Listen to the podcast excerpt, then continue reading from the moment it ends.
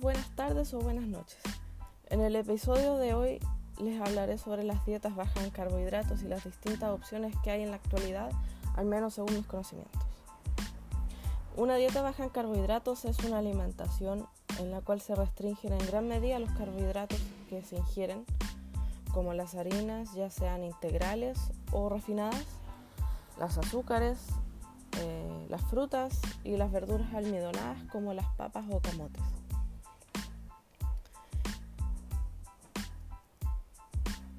En mi caso personal, la primera dieta que conocí de este tipo fue la dieta Atkins, que si mal no recuerdo es de la época de los 70 eh, y la, la, la impulsó un médico, un cardiólogo de apellido Atkins, de ahí viene el nombre. Disculpen los camiones y buses, vivo en una calle súper transitada y es imposible grabar esto sin que pase un auto o un camión por fuera. Mm, retomando la idea, em, la dieta Atkins es una dieta por etapas. Consta de cuatro etapas, eh, donde en la primera tienes la mayor cantidad de restricciones eh, en cuanto a tipos de alimentos que debes consumir pero a medida que vas avanzando en las etapas, eh, estas restricciones se hacen cada vez menores. Si eres una persona que le gustan los retos o que le gusta sentir que va avanzando eh, no solo físicamente, sino también de una forma tangible, eh, creo que esta puede ser una buena opción para ti. Por otro lado, tenemos la dieta keto, que fue la, segunda dieta de este estilo que conocí.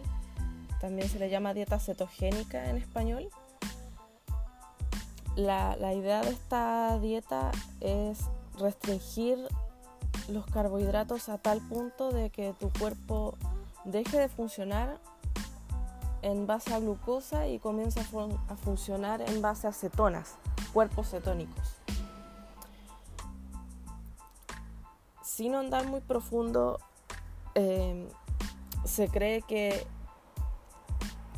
el, funcionamiento en base a cuerpos cetónicos es un funcionamiento mucho más,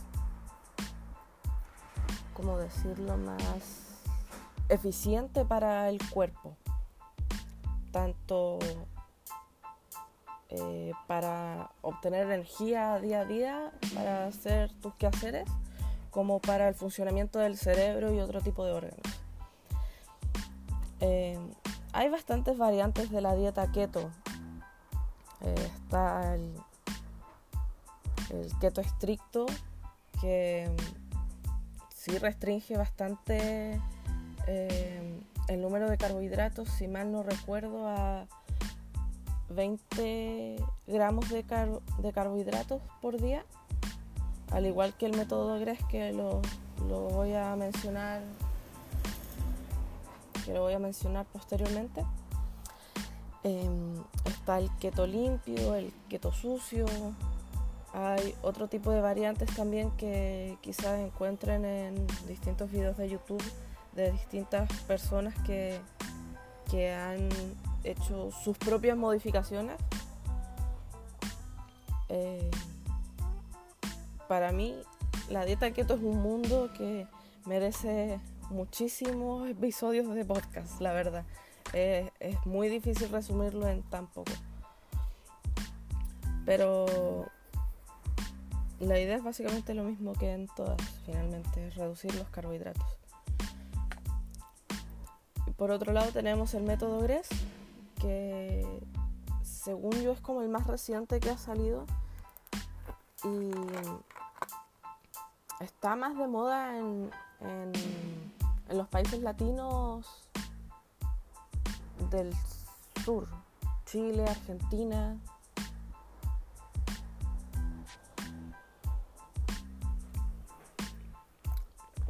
El método GRES tiene una ventaja con respecto a, las demás según mi punto de vista.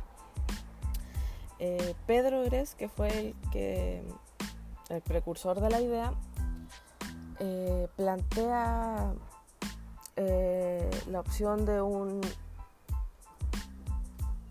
de un detox de 10 semanas, perdón, de 10 días. y al día 11 eh, después de las 6 de la tarde puedes consumir cualquier tipo de carbohidrato que, quieras en ese momento. eso lo llama el día chancho. Bajo mi punto de vista es una opción bastante buena para quienes sean muy ansiosos, a quien la idea de no consumir un carbohidrato, por ejemplo, papas fritas durante una semana un mes le sea casi algo inconcebible. Em, bueno, también la otra que tenemos es la low carb o baja en carbohidratos, que es menos estricta que, las otras tres mencionadas y quizás por lo mismo eh, la baja de peso puede o no, depende de la persona, no ser tan significativa. Esa podría servir para personas, eh, bajo mi punto de vista, que no deban bajar tanto de peso y no tengan mucha fuerza de voluntad. Obviamente depende de cada persona y lo importante no es cómo, sino llegar. Bueno, esto es todo por el día de hoy. Espero haberles aclarado algún punto y si no, igual voy a profundizar cada dieta por separado en los próximos episodios. Espero que hayan disfrutado este capítulo. Quiero aclarar que no, no soy ninguna profesional sobre el tema, no soy nutricionista ni soy médico, solamente soy una persona que ha luchado con el sobrepeso y con lo que esto conlleva durante un tiempo significativo como para mm, haberme dado cuenta de que en algún futuro me iba a causar más problemas de los que ya tenía en el momento. Se despide de ustedes Alfresi y esto fue un episodio de su podcast favorito, Frutillas con Crema. Hasta pronto.